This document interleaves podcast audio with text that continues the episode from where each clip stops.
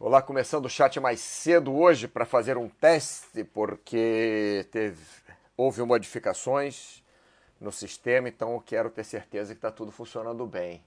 É um pouquinho antes de meio-dia, três minutos estou começando, dia 29 de junho, segunda-feira. Começando mais uma semana para vocês. E eu tenho que ver aqui se. Eu queria uma ajudinha de vocês para saber se está funcionando. Deixa eu acabar aqui. E ver, porque eu preciso de um recado de vocês, eu preciso de um. Enquanto isso, vamos ver aqui o que, que tem. Paraná, carteiro, finanças, corpo, mente, espírito. É, por enquanto está funcionando bem. Deixa eu ver. Uhum, uhum, uhum. Ótimo. Bem, o que, que eu vou? Finanças, pessoas desesperadamente, maiores ganhos. Bom, isso é que eu vejo daqui a pouco. É, vamos lá, vamos lá, vamos lá. Preciso de uma ajuda de vocês. Preciso de um, de um recado. Só uma. Um, qualquer coisa aqui dizendo que Olá, estou escutando bem. Alguma coisa assim que eu preciso de vocês, tá? Isso aqui foi eu que coloquei, então não vale.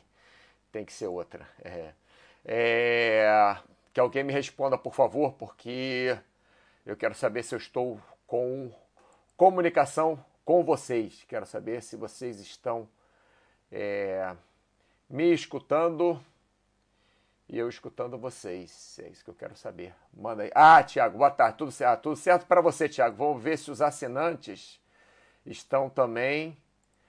Vamos ver se os assinantes. Algum assinante, por favor, você que está me assistindo, mesmo que você não goste de mim, que você não vai assistir até o final, só manda um recado é, dizendo que tá bom o chat.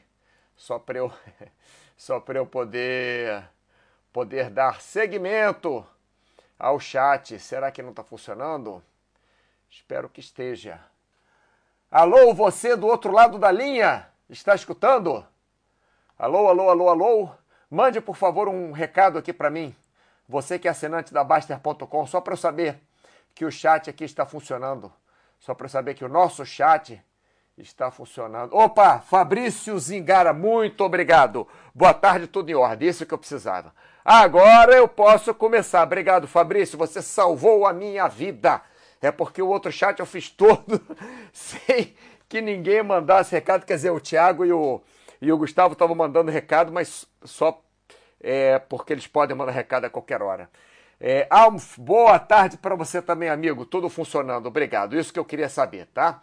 Então vamos lá. Chat passado eu inventei uma história chamada Histórias do Jasmim é, onde eu falava das, das histórias em geral, né? De várias histórias, várias coisas que aconteceram é, comigo, que o pessoal é, normalmente fica interessado em saber. Logicamente, coisas que, que têm a ver com, com, com saúde, é, principalmente coisas que têm a ver com saúde, né? Então, deixa eu desligar esse aqui, porque o outro está funcionando. Então, beleza. Principalmente coisas que têm a ver com saúde, mas algumas outras histórias também que são interessantes da gente da gente escutar. Então, esse vai ser o chat chamado Histórias do Jasmim A, porque eu fiz o Histórias do Jasmim 1 que não funcionou. Então, esse vai ser o Histórias do Jasmim A. Já vou colocar aqui, ó, o pontinho aqui para o Tiago saber quando ele for editar lá. Então, vamos falar de várias é, passagens da minha vida profissional, principalmente, que tem a ver com a vida de vocês também, né? Coisas que nós podemos ter em comum, que vocês às vezes ficam pensando, ah, se isso acontecer, se aquilo acontecer. Só que por acaso eu talvez já tenha passado por isso. Paizão, boa tarde, Cláudio Matos, chegando aí na hora certa. Eu que comecei, lembrando a vocês que comecei um pouquinho mais cedo, porque eu estava agora assim, meio-dia em Brasília, agora meio-dia em Brasília, oficialmente começando o nosso chat dia 29 de junho de 2020. Vamos lá. Então, vamos falar sobre lesões. Mas antes de falar sobre lesões, eu vou contar uma, umas historinhas rápidas aqui, né? Eu É, treinei boxe durante muitos anos, esses em vermelhos, em vermelho foram os que eu falei na outra vez, mas eu vou repetir de novo em alguma hora porque vocês não puderam me responder. Enfim, eu treinei boxe durante muitos anos na minha vida, uns 15 anos treinando boxe. É, boxe inglês, né? É, e passei também os dois anos direto treinando Muay Thai, que seria o, o, o, o boxe tailandês, né? Mas uh, Muay Thai eu ia e, e, voltava. Fiquei dois anos direto, depois parei, depois eu ia, voltava, ia, voltava, treinava de vez em quando. E, enfim. Então, como todo esporte que você pratica por muitos anos, você está é, predisposto já a ter lesões daquele esporte. Ou melhor, explicando de uma forma mais clara, o esporte, quando você pratica um tipo de esporte muito tempo, ele te predispõe, o esporte te predispõe a certas lesões específicas. Então, vamos lá. É, uma vez eu estava treinando porque no Rio de Janeiro, onde eu treinava o pessoal, não tinha um, muita gente que treinava boxe. Então acabava que um ajudava o outro. Né? Então, apesar de eu não ser lutador profissional, como na época eu, eu, eu lutava muito bem até, cheguei a disputar duas lutas só, só para ver como é que era. Meu, eu não acho que boxe seja um esporte bom para você ser profissional naquilo, porque é muito impacto na cabeça. Nós, nós já temos notícias de, de muitos boxeiros que, que tiveram um final não muito feliz por isso. Né? Mas, enfim, como treinamento é excelente. Então, nós ajudávamos uns aos outros. Então, um, um rapaz que era, que era canhoto, inclusive, é, vou evitar citar nomes aqui, talvez saia um ou outro, mas ele, ele era canhoto, então ele ia disputar o campeonato estadual de boxe profissional. E ele precisava alguém que treinasse com ele. Então ele ia numa academia aqui, treinava aqui, treinava ali. Treinava... Aí ele chegou na, na academia onde eu trabalhava, que era uma academia de ginástica, que tinha também aulas de boxe é, que nós dávamos aulas de boxe nessa academia. Pô, Mauro, vamos fazer um treino comigo? Tal. Eu falei, olha, eu eu tô cansado pra caramba, tô dando aula desde as 6 horas da manhã, já são 9 da noite, já tá acabando o treino de boxe, eu dava treino de 8 às 9, se não me engano, enfim. Aí ele, não, mas eu preciso treinar, não tem quase ninguém para treinar. Eu falei, olha, eu não tô nem com meu equipamento aqui, não tô nem com minha proteção de roxo, eu tinha uma proteção muito boa de cabeça, né?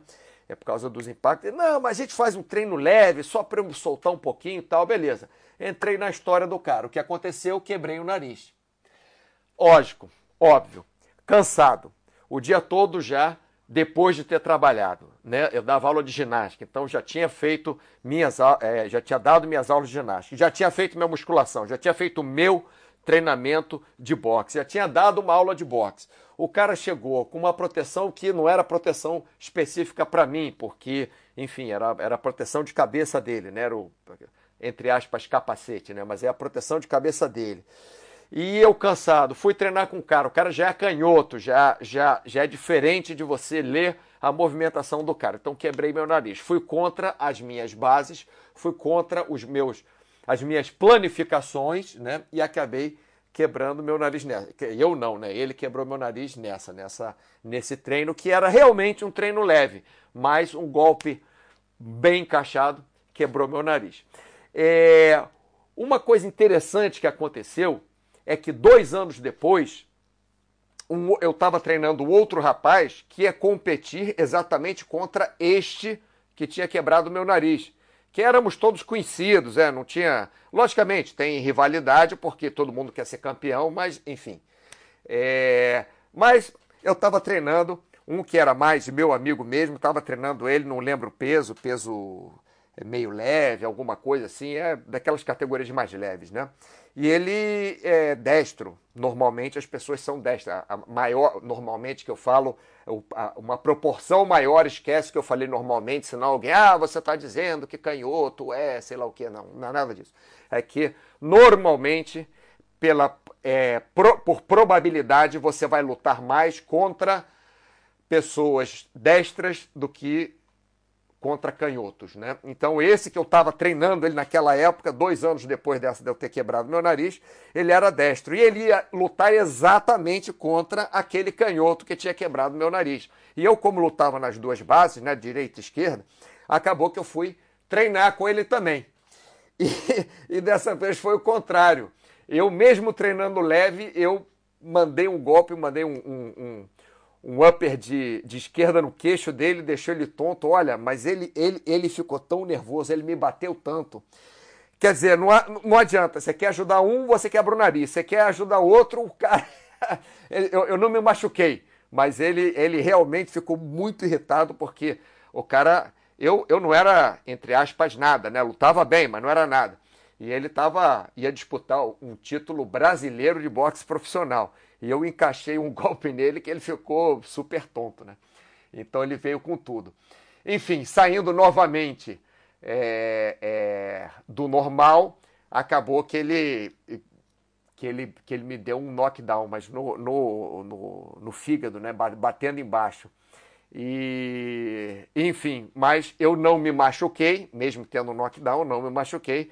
Por quê? Porque eu estava dentro da, dos meus, da minha planificação toda. Então, da mesma forma que vocês se planificam para é, para as finanças de vocês, vocês têm que se planificar para a saúde de vocês também, para o esporte de vocês, para a competição de vocês. É igualzinho, tá?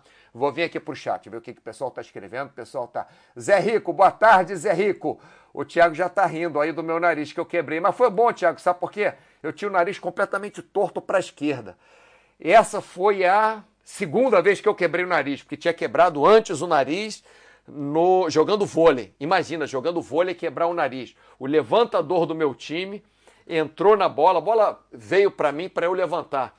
Mas o levantador entrou na bola, foi, foi com o cotovelo no meu nariz. Foi essa primeira vez, anos antes, que eu quebrei o nariz. A segunda vez foi essa, né? É, é, treinando lutador, e a terceira foi no snowboard. Essa só que eu é, é, um diretão, tomei, tomei um diretão de esquerda. Para falar a verdade, eu estava esquivando dele, eu estava esquivando da direita dele, que ele estava jabeando, mas é, é, é, tudo invertido, né? Porque quando o seu oponente, quando você luta com a direita, quando sua mão forte é direita e a mão forte do oponente é esquerda, você luta, é como espelho com ele, né? Não é trocado, é como espelho. Então eu estava esquivando de uma direita dele e esquivei para o lado errado e ele mandou um diretão de esquerda exatamente entre meus olhos e quebrou meu nariz. Rodrigo N, boa tarde, paizão caraca, com amigos como esse, quem precisa de inimigo? Mas você sabe de uma coisa, ô, ô paizão, você sabe que é, o boxe, quando bem utilizado, é, eu nunca fui um cara de brigar na rua, eu nunca fui um cara de arrumar confusão. E uma das coisas que me deixou. Eu era muito nervoso, não era nervoso, eu era muito ansioso não era nervoso, eu era ansioso. Então tinha, tenho até hoje problema para dormir de vez em quando. Então ficava muito ansioso com as coisas. E o treino de boxe era um treino que realmente ajudava muito. No caso deles dois, eles eram lutadores profissionais. Eles ganhavam dinheiro com boxe. E boxe nem paga tanto, mas eles, esses dois rapazes, né, que eu estou falando, eram pessoas assim muito humildes e descobriram no boxe uma forma de é, ganharem dinheiro. Eram pessoas boas, faziam bicos como é, segurança. Um deles agora até é Polícia Federal. O outro eu perdi o, o contato, que era menos meu amigo, é, que quebrou meu nariz, aí eu fiquei brigado com ele, não, brincadeira. Mas o outro, ele, ele é até a Polícia Federal hoje em dia e tal. É, enfim, eram, eram pessoas boas que estudavam e tinham como boxe a, a profissão deles, né? É, enfim, e tem uma outra historinha de boxe também, antes de eu esquecer. Esse aí, ele, ele foi campeão sul-americano de peso cruzador. Só para vocês entenderem o que é peso cruzador, é entre o meio pesado e o pesado. O que acontece é que era peso. Vou pegar só as categorias mais pesadas, né? Era, era médio, meio pesado e pesado. O que aconteceu é que com o desenvolvimento das, das, das drogas, né? O peso pesado acabou que os caras ficavam enormes, então ficava uma diferença muito grande entre o peso meio pesado e o pesado. Então inventaram a categoria cruzador, que era aquela categoria do Evander Holyfield, foi onde ele foi pela primeira vez campeão do mundo profissional de boxe, né? E depois é que ele virou peso pesado, logicamente com um monte de, de bomba para ele ficar daquele tamanho. Mas era categoria até 86 quilos, ou é uma, uma coisa assim, era uma categoria até 86 quilos, porque o, o meio pesado era 82 quilos, aí ficava uma, uma diferença enorme até o, o, o pesado, né? Que o pesado é o, é o aberto, é livre, né? Qualquer peso.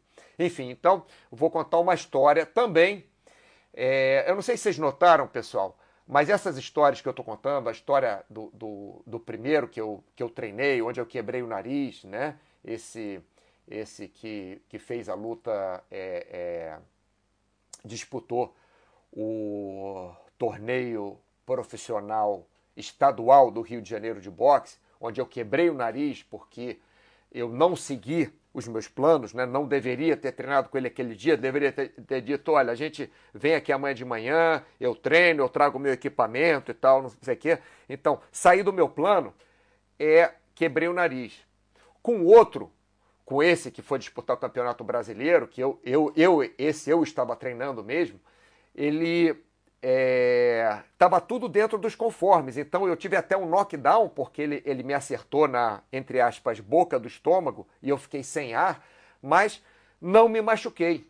Mesmo eu tendo que parar de lutar porque não conseguia respirar, eu, eu não me machuquei, porque eu estava seguindo estritamente minha planificação. Não é que se você seguir sua planificação, você nunca vai se machucar, mas como eu falei é, no começo, qualquer esporte tem as suas contraindicações, logicamente, se você tem os joelhos arrebentados e quer fazer maratona, é, não, não seria uma boa para você, né? porque maratona força muito o joelho.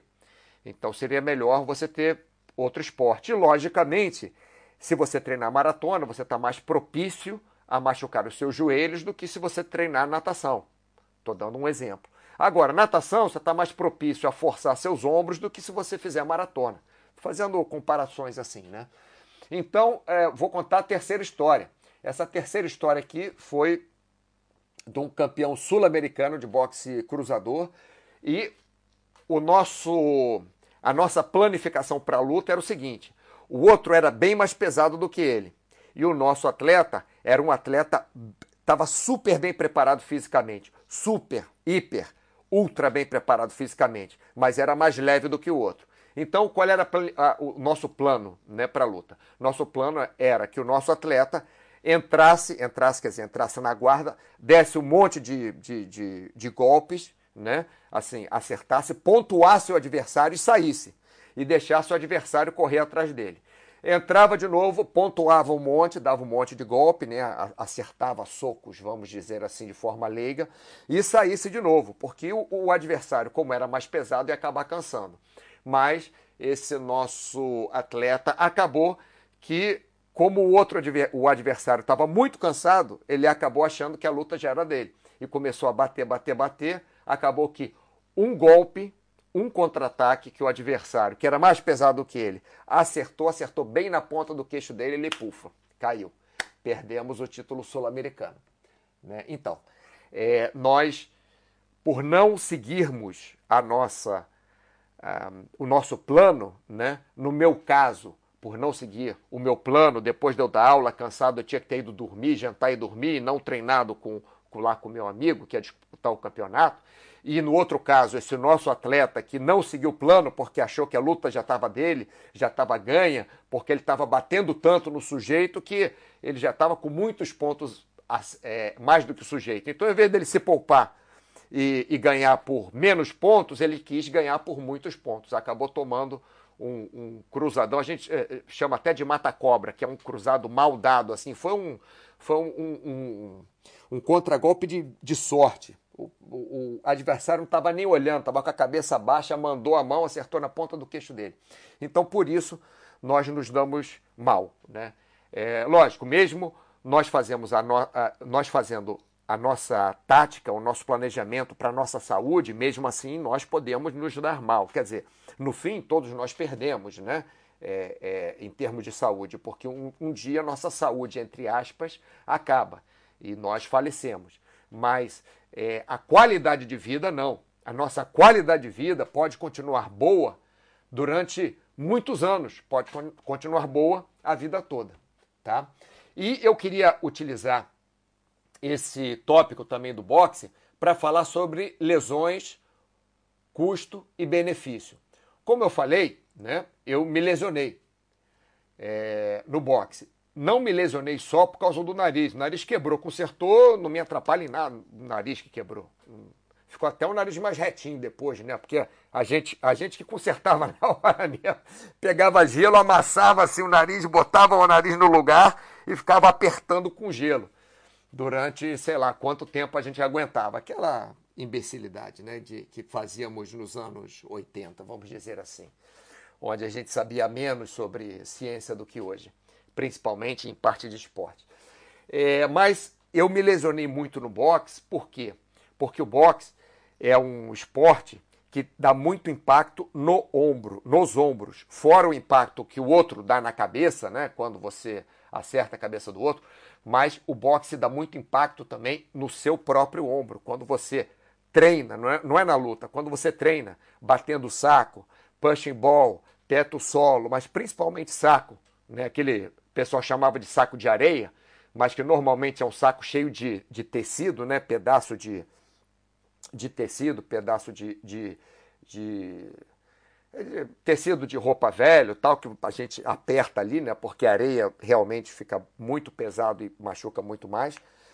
Então a gente dando aquele impacto, né? Com o tempo, depois deu 15 anos treinando boxe, acabou que fiquei com os ombros, entre aspas, podres, né? Então hoje, por exemplo, não posso jogar vôlei, não é que não posso, posso, mas dói um pouquinho.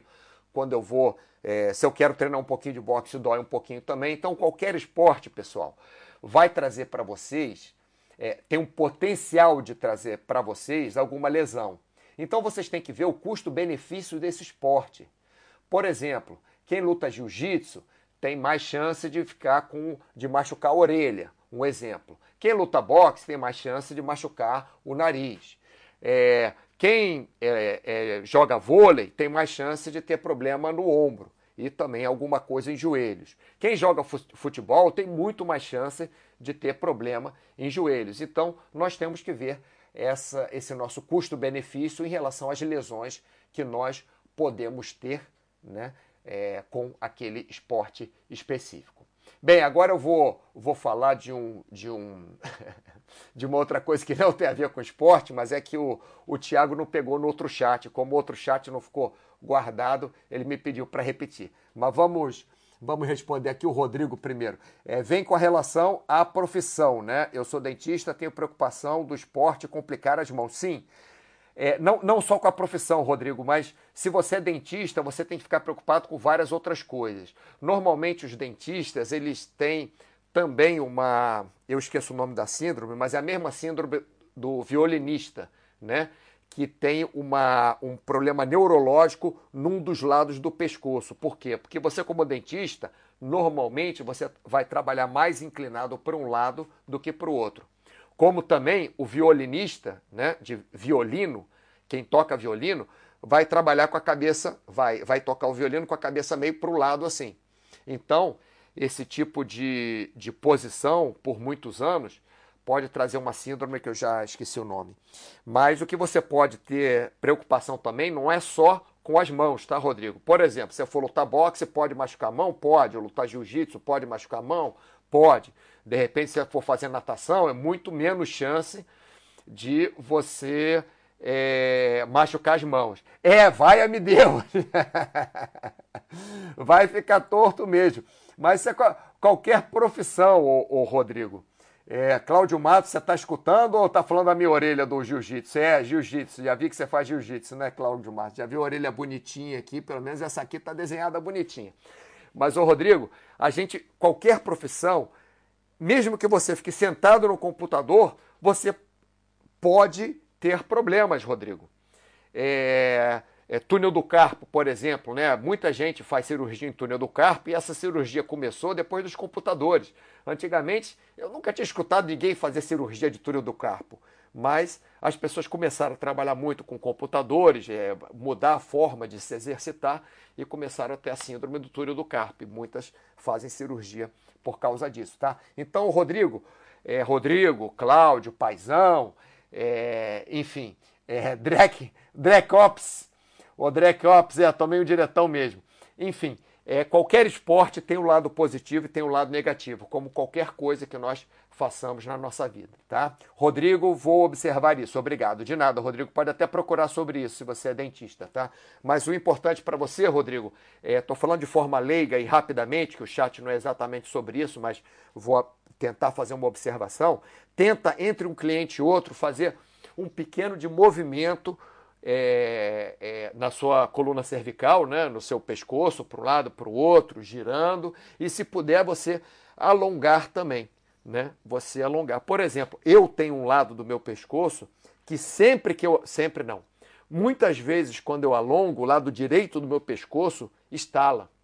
Tá, fica muito tenso o lado direito, mais do que o esquerdo. Não sei se é por causa do, mo, é, é, do, do mouse, né? não sei se é porque eu, eu joguei vôlei muito tempo, atacava com a mão direita, não sei se é por causa da postura do boxe, que eu ficava com o queixo no ombro esquerdo para proteger. Não sei, mas é bom, Rodrigo, você é, movimentar o seu pescoço um pouquinho e os seus ombros também, que é tudo ligado, né? Entre um cliente e outro. Não precisa ficar duas horas fazendo exercício, não. Movimenta ali 30 segundos. Cabeça para um lado, cabeça para o outro, gira para um lado, gira para o outro, movimenta um pouco os ombros e movimenta os dedos também, né? Para você evitar algumas lesões que, que podem vir. Não é que isso vai te isentar de ter qualquer lesão pela sua profissão, mas pode te ajudar. Mas o que eu estava falando, é, deixa eu beber uma aguinha aqui rapidamente, é que o Tiago estava querendo saber qual era a história do fio desencapado. É, bem, quando, quando eu era moleque, a gente dava festinha né, no, no, no playground. Então, é, nós que pegávamos, arrumávamos o som, arrumávamos o, entre aspas, jogo de luz, né? Porque não dava para ficar escuro. Ia fazer festa com aquela luz branca acesa, não dava. Então a gente colocava uma, uma luz colorida e, e quem montava a, o, o, entre aspas, jogo de luz era eu. E eu não tinha equipamento nenhum para isso. Eu desencapava fio com, com o dente né, cortava fio com tesoura, não tinha um alicate específico para eletricista. Enrolava o fio, a ponta do fio, não é com aquele negocinho que, que faz a volta, era com a mão mesmo. Então, para eu saber se estava passando corrente, o que eu fazia? Pegava aquele fio desencapado e dava um toquinho no dedo. Né? Logicamente, eu não ficava segurando o fio, nem enfiava o, o, o fio na boca quando estava ligando na, na, tomada. Óbvio que não. Mas para saber se estava funcionando, eu fazia isso. Estava lá na tomada. Será que está passando corrente? Eu dava só um, um toquinho com o dedo. Aí dá aquela, aquela, é, aquele choquezinho. Como também. Ah, eu tenho que fazer um disclaimer agora, pessoal. Não façam isso em casa. Não façam isso em casa. Nem o que eu falei, nem o que eu vou falar agora. Por exemplo, bateria de 9 volts, aquela bateria quadradinha, né, que você encaixa os dois polos em cima dela, o positivo e o negativo, né? É, aquela bateria a gente vê se está, a gente não. É, eu vejo se está funcionando, se está com carga, colocando na língua, eu encosto na língua. Se der um choquezinho de nada, assim, se, não, se o choque não incomodar, é, ou se eu conseguir ficar com ela na língua, porque realmente tem pouca carga. Agora, se você encosta na língua e dá aquele choque mesmo que pá, assim, aí realmente você sabe que a bateria de 9 volts está com carga. Não façam isso em casa, por favor. Eu estou dando só. Eu estou dando, contando só aqui, ó. Ó, Histórias do Jasmim, versão A. Histórias do Jasmim, versão A. Então aqui tem muita história do que eu fiz certo, mas muita história do que eu fiz errado também. Inclusive, esse negócio de ver se tinha ver se tinha corrente colocando o dedo no fio desencapado, ou ver se tem é, é, corrente na bateria de 9 volts colocando na língua, né? E, enfim, eu não sei porque que eu coloquei essa outra coisa aqui.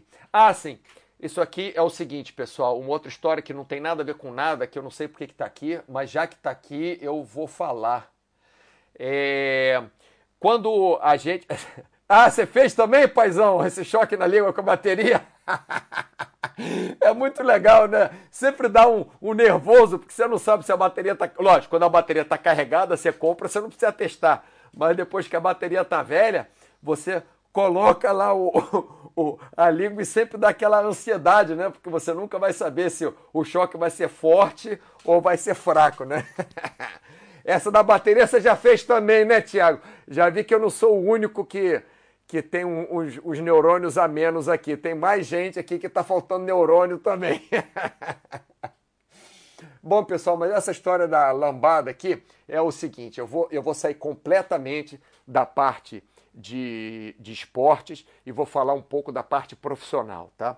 Quando eu comecei com a educação física, a profissão era uma profissão muito menosprezada. Né? As pessoas achavam, inclusive algumas pessoas da minha família, achavam que era ah, ir lá jogar futebol. Esse cara é vagabundo porque ele é professor de educação física. Esse cara é vagabundo porque ele não quer estudar uma profissão decente.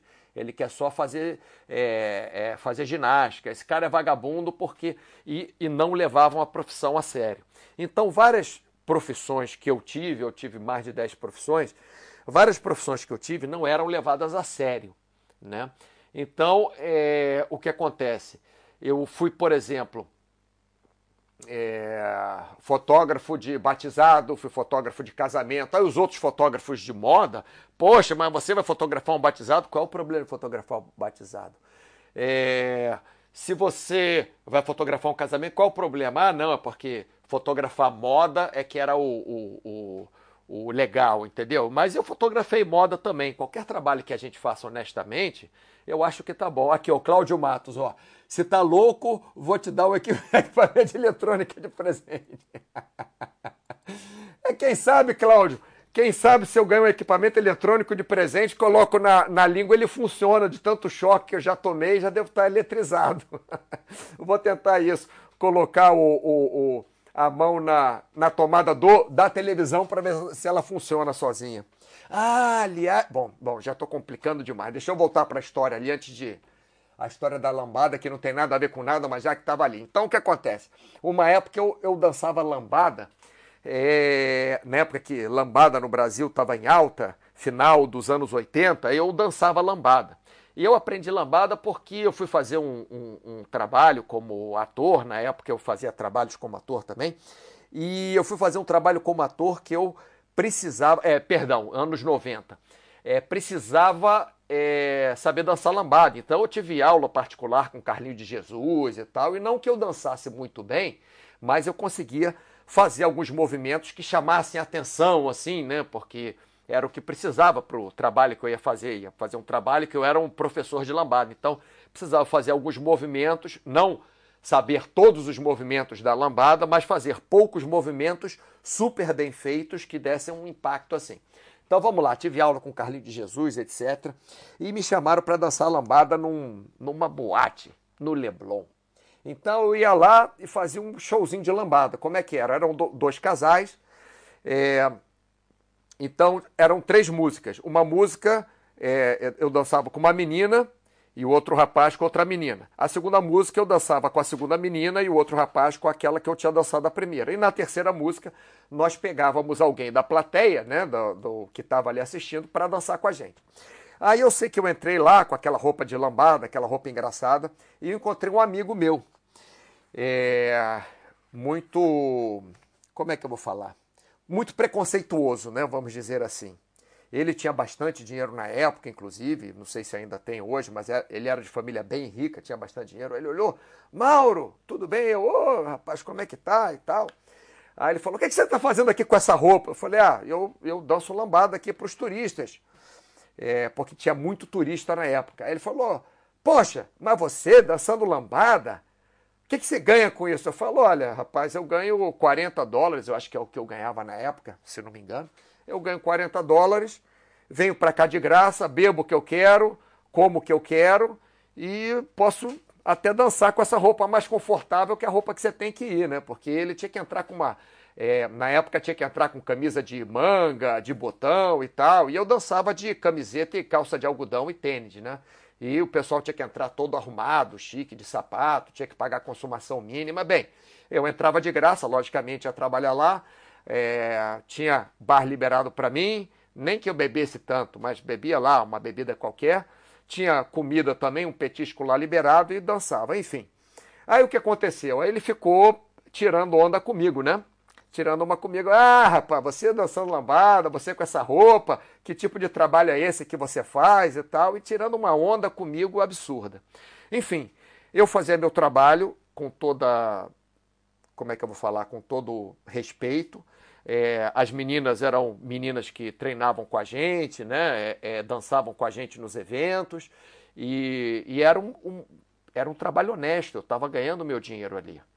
E além de, além de estar tá ganhando meu dinheiro, estava me divertindo, que era legal dançar lambada ali, era legal, tinha cerveja. Imagina você com é, jovem, com cerveja de graça, com caipirinha de graça, com enfim.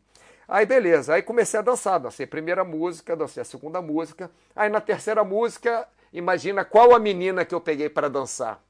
A menina que estava com ele, logicamente. Né? Ele ficou irritadíssimo e uh, depois nem falou comigo.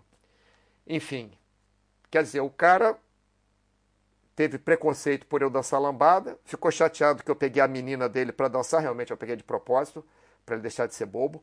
E mas, mas não fiz nada com a menina, não, só dancei lambada lá com a menina, mas ele ficou morrendo de ciúme que eu posso fazer.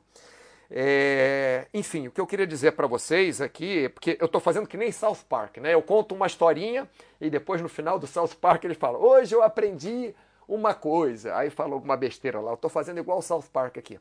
Então, qualquer trabalho, pessoal, que seja um trabalho honesto, é, é um trabalho que é válido. Você está ganhando o seu dinheiro, você está. Aquilo ali me ajudou, não é porque eu não fiquei rico dançando lambada, mas eu dançando lambada, eu fazendo fotografia de batizado, fazendo fotografia de casamento, fazendo fotografia de modelo, fazendo minhas pontas lá como, como ator, eu acabei pegando outros trabalhos, aquilo foi me levando para outros trabalhos melhores, outros trabalhos que eu ganhei mais dinheiro. Eu pude comprar meu, meu, meu imóvel, é, pude comprar um apartamento onde eu morava, é, enfim, é, aquilo vai trazendo para você coisas boas. Então não se preocupa porque você é engenheiro, você faz um trabalho que não é de engenharia, ou se você. Eu estou falando isso, pessoal, que a gente está numa situação tão esquisita, né? E as pessoas ainda guardam aquele rancor, as pessoas ainda guardam aquela, aquele ressentimento, as pessoas ainda é, têm uma moral, assim, como se a coisa mais importante fosse a profissão delas ou fosse a moral delas. O mais importante é, é, a gente viver com alguma saúde, a gente ter pessoas que nós amamos do nosso lado, é nós termos uma, uma, uma produção para a sociedade digna. Eu não vou falar trabalho, né? Uma, uma, uma produção. É, é, minha mãe sempre, entre aspas, trabalhou de graça, é, porque ela trabalhava, foi é, por mais de 50 anos diretora social de um, de um asilo.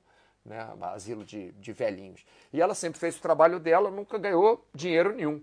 Pelo contrário, até meu pai às vezes ajudava, é, final do ano, né? Doava cobertores e é, doava medicamentos, etc. e tal e tal. Mas assim, é, o importante é que nós possamos produzir alguma coisa útil para a sociedade, para o outro, para a nossa família, para um, um amigo, para alguém que necessite. Isso é que é importante da nossa vida. Não é o título que nós temos no trabalho, não é a quantidade de dinheiro que a gente ganha.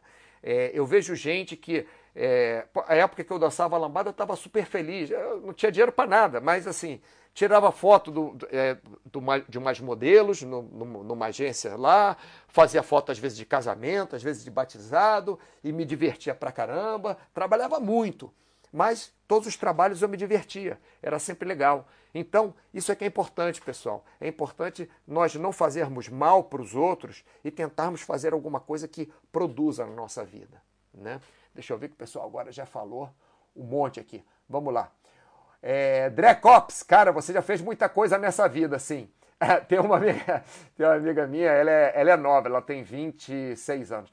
Ela falou que, que ela, ela, eu já fiz coisas é, de vida de umas 10 pessoas. Eu tenho que ter tido é, que é mentira. Eu, tô, eu, fico contando das minhas vidas passadas, das minhas dez vidas passadas, o que eu fiz. Porque realmente eu fazia um monte de coisa. Naquela época, educação física era uma coisa que dava pouquíssimo dinheiro, uma, uma, era uma, entre aspas, subprofissão.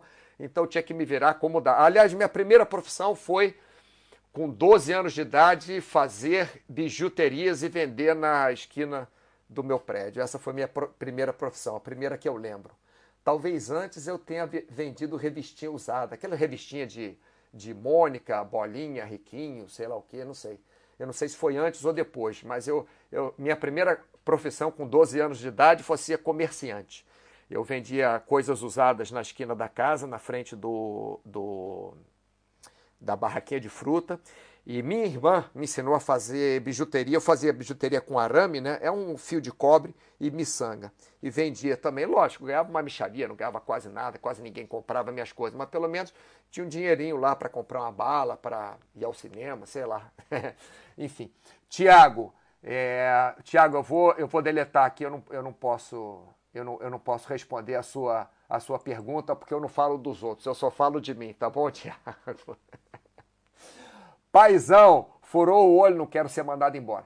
Paizão, furou o olho do cara. É, rapaz, mais ou menos. Não foi bem o olho que eu furei, mas enfim.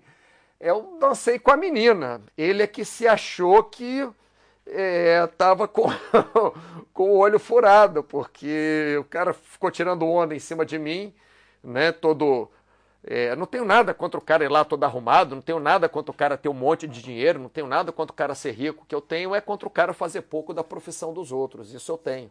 Ainda mais quando é uma profissão honesta.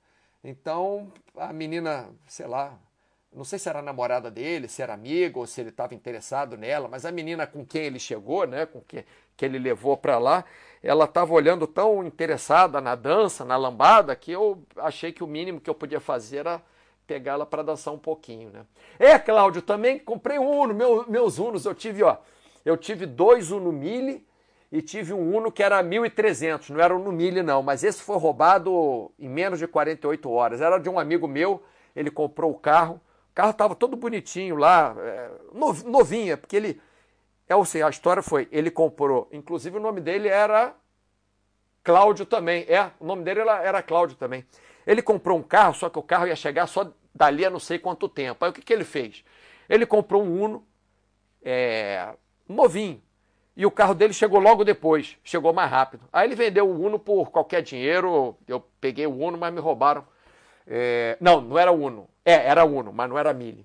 Aí me roubaram menos de 40, menos de dois dias depois me roubaram. Sabe onde é que me roubaram? Eu estacionei o carro na frente da, daquela barraquinha da polícia, né? da cabine de polícia. Na frente, encostado na cabine de polícia. O cara me roubou o carro ali, você acredita? Incrível, né? Enfim, é, isso acontece. Não foi o único carro que eu tive roubado. É, Drecops, Mauro, porque você teve várias profissões? Enjoava ou viajava muito? Ô, Drecops, a, a verdade é que são duas verdades, tá? A primeira é que desde pequeno eu via que meu pai trabalhava muito. Então eu tinha aquela, aquele ímpeto de trabalhar muito, né? E a segunda razão foi que com 14 anos de idade, meu pai chegou assim, Mauro, você é, mora aqui com a gente, né? Você vai continuar morando aqui com a gente, você vai ter casa, comida, roupa lavada, é, você vai estudar onde você quiser, pode escolher o colégio que você quiser, a faculdade que você quiser, o, cur, o curso que você quiser, eu vou pagar isso tudo para você, tudo de bom e de melhor para você. Mas tudo que você for fazer para você se divertir, tudo que você quiser fazer por sua conta, você que vai ter que trabalhar para ganhar o dinheiro. Aí eu falei, ué, mas eu não vou ter mais mesada? Como é que eu vou para o colégio? Ele falou, não. Você vai ter aqui ó, o dinheiro para você, para sua condução do colégio, e você vai levar a comida de casa porque para comer no colégio. Vai ter o dinheiro da condução. E aí, a partir desse dia, com 14 anos de idade, eu tive que arrumar um trabalho à tarde, que eu estudava de manhã. Aí o que, que eu fazia? Ele me dava o dinheiro da condução, eu levava a comida de casa, acabava o colégio, eu, eu comia no intervalo e ia à tarde para o centro da cidade, logo depois, né, nem voltar, porque eu morava em São Conrado, estudava em Botafogo, aí arrumei um trabalho no centro da cidade que logicamente foi ele que me arrumou o primeiro, né? Aí depois de dois anos eu arrumei um outro melhor, um outro. Então, por isso, o, o Drecops, que eu, que eu trabalhei pra caramba. Eu fiquei experimentando profissões. E nessa época, eu ainda não tinha nem entrado na faculdade de 14 a 17 anos. De 14 a 17 anos, eu não tinha entrado na faculdade. Então, eu fazia bijuteria, é, vendia prata, é, é, trabalhava numa loja de, de, de, Na época se chamava ciclomotor, aquele negócio de mobilete, né? uma loja que vendia mobilete. Depois trabalhei numa loja de, de, de bicicleta, depois fui mecânico de bicicleta, depois, depois comecei a fazer som para festas, porque eu tinha que ganhar meu dinheiro, porque meu pai me pagava, é, me pagava o, o colégio, né?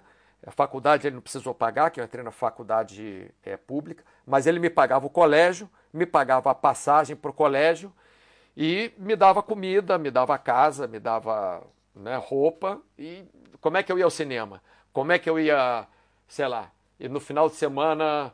É, e no, quer dizer, eu nem ia no Maracanã, mas vamos dizer, como é que eu ia ver um jogo de vôlei no Maracanãzinho que eu, que eu gostava? Como é que eu ia é, no cinema mesmo, como é que eu ia comprar um picolé? Eu que tinha que, que trabalhar para isso, né? A partir disso, ele cordou, cortou aí o cordão umbilical e eu que tive que começar a trabalhar. E com 17 anos, o, o Drecops, é que eu comecei a trabalhar com educação física, mas voltando àquela história, educação física na época era uma, entre aspas, subprofissão.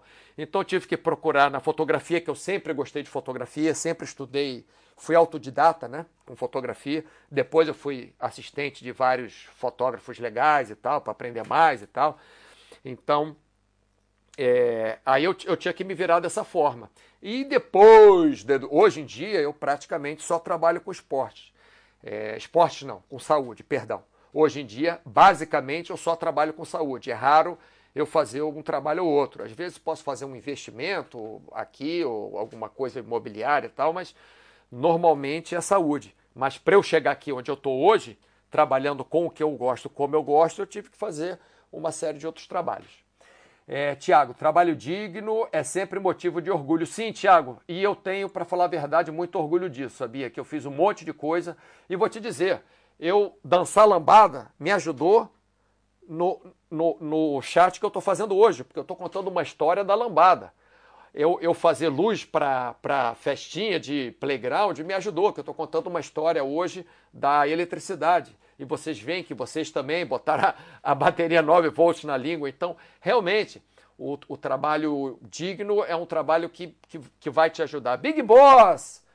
Chegou um pouco mais tarde, né, Big Boss? E aí eu, eu, eu comecei um pouco mais cedo. Mauro, filho de sábio. É, se você está chamando meu pai de sábio, eu não sei, mas que ele, que ele foi duro comigo, ele foi. Lógico, como tudo, pessoal. Eu estava falando aqui, olha. Eu falei aqui do boxe, né? Que teve as vantagens e teve as desvantagens, né? Para mim, tanto como atleta de boxe, tanto quanto treinador de boxe, eu tive vantagens e desvantagens, né? É, eu tive vantagens e desvantagens é, dançando lambada. Tive, lógico que tive vantagem. Era muito menos homem que dançava lambada na época e muito na época tinha muito mais mulheres. Então eu era chamado muito mais para os trabalhos do que é, a maioria das mulheres, porque quando precisava, por exemplo, cinco homens, cinco mulheres para dançar lambada e ganhar um, um trocado, é, tinham 100 mulheres que dançavam lambada no Rio de Janeiro e tinham só 20 homens. Então era muito mais fácil de eu ser chamado. Então eu realmente tive é, vantagens também dançando lambada. Né? Tive custos e tive benefícios. De repente me custou uma amizade. Não era amizade, porque ele não era meu amigo, jogava futebol comigo mas tudo temos vantagens e desvantagens. Né? Então, o que o, o não sei o porquê exatamente você está falando isso, Cláudio Matos, Mauro, filho do sábio, é, logicamente a educação que meu pai me deu teve muitas vantagens e também teve muitas desvantagens.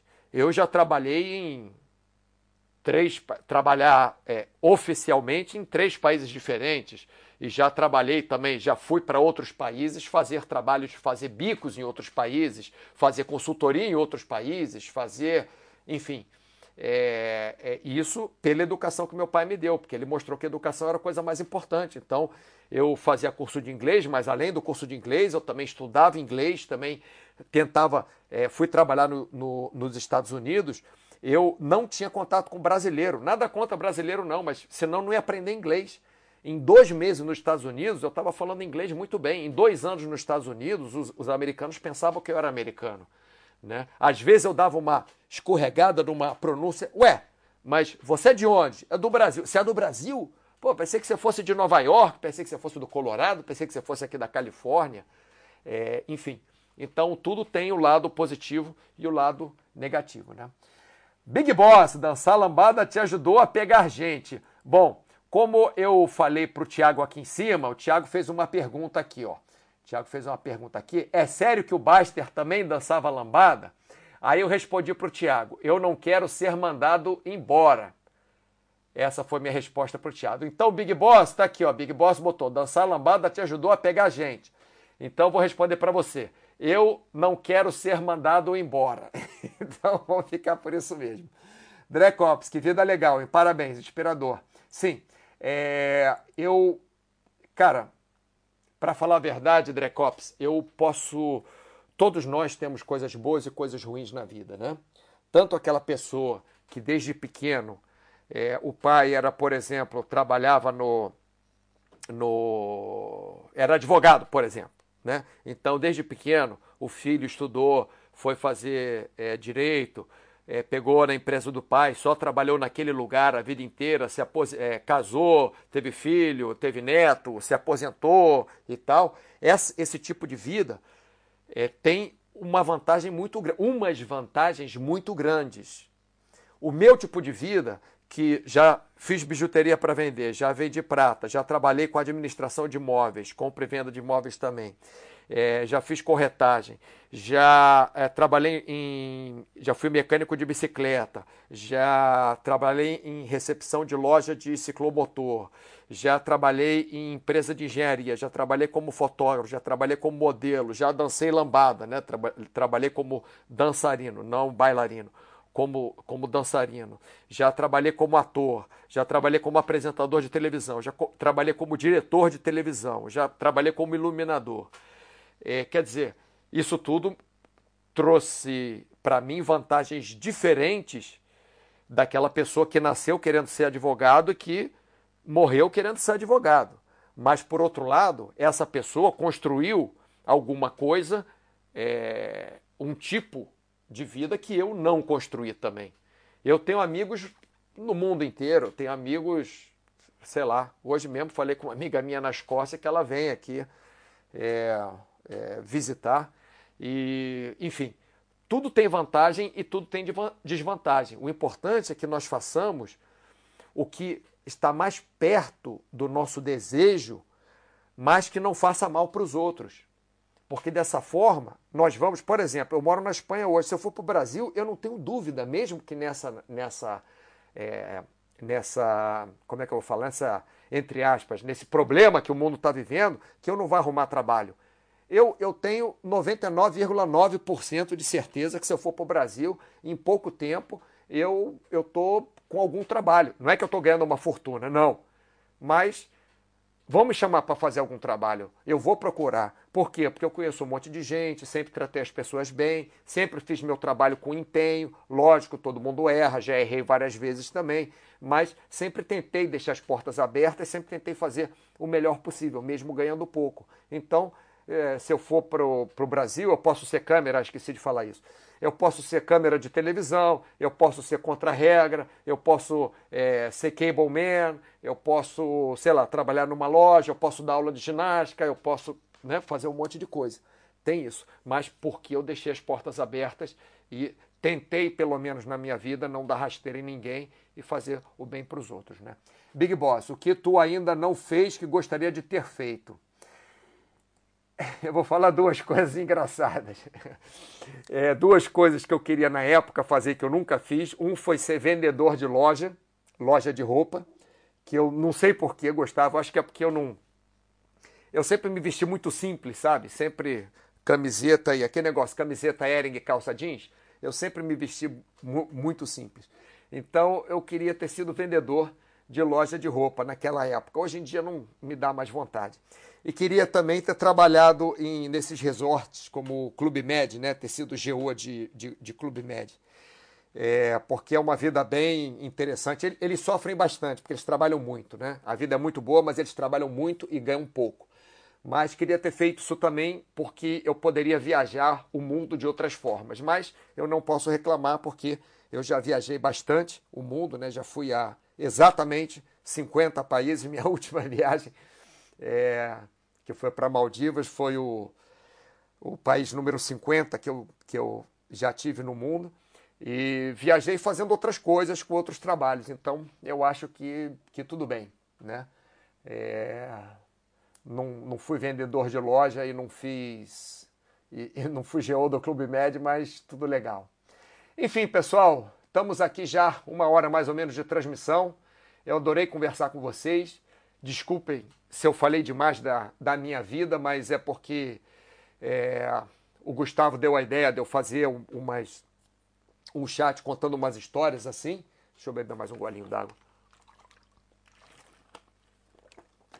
Que as pessoas escrevem no, no, no mural, né? Às vezes eu, eu, eu conto uma, experi uma experiência minha, né, própria, e as pessoas perguntam muito e tal. Então, o, o Gustavo que deu ideia de eu fazer um, uma série de chats, dois, três chats, falando né, sobre as minhas experiências e tirando daí coisas boas para a saúde.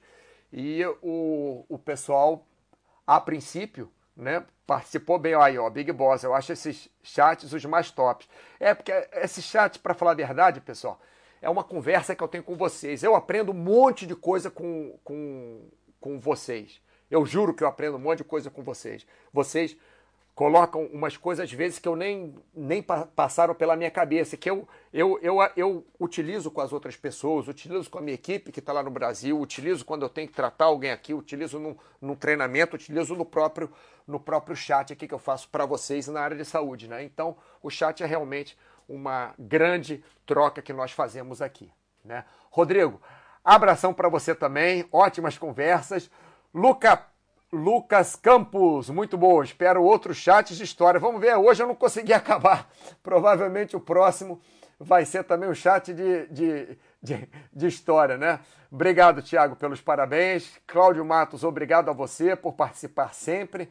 Muito legal o bate-papo. Mauro, Paulo Sérgio 88. Eu também acho, como eu falei, aprendo muito com vocês aqui. Valeu pelo chat, Mauro. Muito legal você ter compartilhado algumas histórias suas. Abraços. Então, pessoal, até a próxima quinta-feira. Grande abraço para todos vocês e ótima semana.